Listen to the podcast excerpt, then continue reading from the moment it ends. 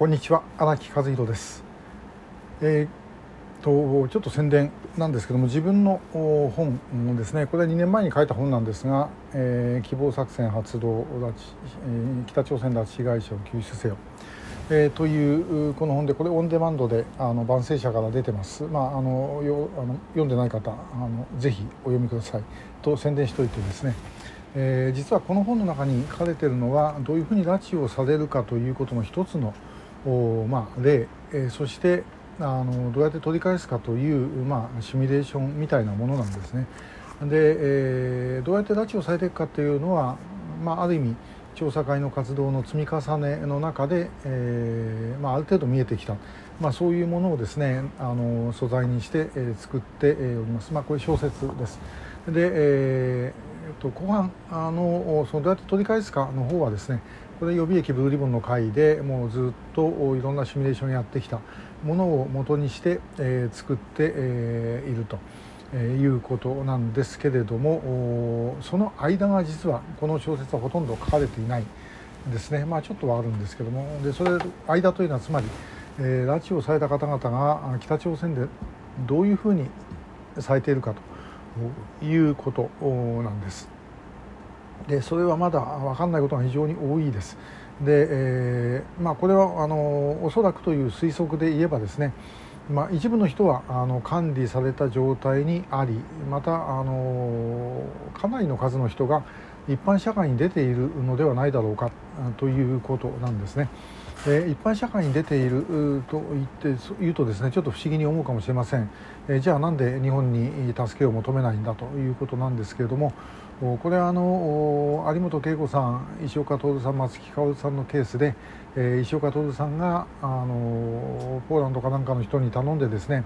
外国で郵便を投函してもらって実家に届いたとこれによって拉致が分かるんですが、まあ、これは後で処罰の対象になったとも言われています。で、えー、もし分かったらですね大変なことになるわけですねですから外に対しては言うことができないえー、実際にあの、まあ、寺越さんなんかにしたって日本から来た人たちにもう一言も自分が拉致をされてるとかいうことは言えないわけですよね。えー、ですからあ、まあ、これもああいう社会の中にいればもうそれは出せないで一般の人に対してもあの、まあ、自分は、えー、日本人だ被害者だなんてことはあの言えないことになっている。で、えー、まあ、当然その言葉やなんかでおかしいなとは思うんでしょうけども在日の帰国者あるいはその家族というふうにすればですね、まあ、それでまあそんなもんかなと思うであんまり詮索をすると、えー、かえって自分の身に危険が降りかかるかもしれないということでですね、えー、そういうことを思っていたとしても北朝鮮の人の中で、えー、それをなんかどっかへ伝えるっていうことは非常に難しいのではないかと。まあ、そういうことがあの多数の拉致がなされているのにもかかわらず表に出てこない、えー、一つの、まあ、証拠みたいなものなのかもしれないなというふうにはあの思います。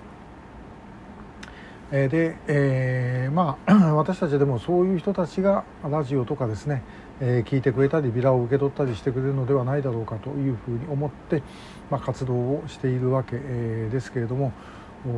これやはり大事なことはですねあの向こうにいる方々がひょっとしたら帰れるかもしれないと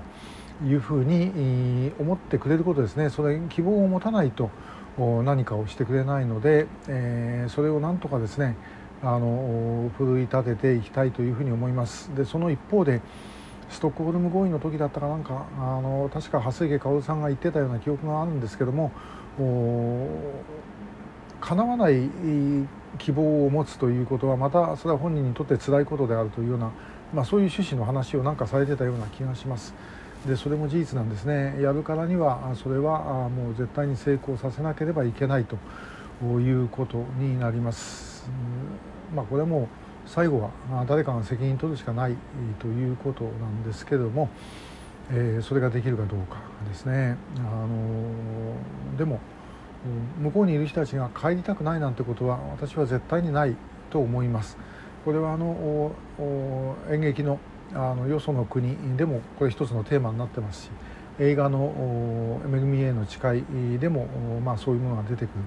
えー、向こうにいて結婚して子供もできてんだから向こうから帰ってきたくないはずだっていうようなことはですね、それは本当に、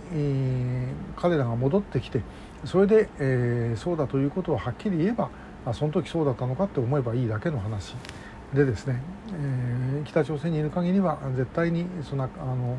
の帰りたいとかいうことは言えないわけですから我々はともかく、え、そういう人たち全てをですねあのまず生存している方々は全て、え、日本に一旦、えー、国家の意思として連れて帰ると。でその後でご本人に、決定をさせると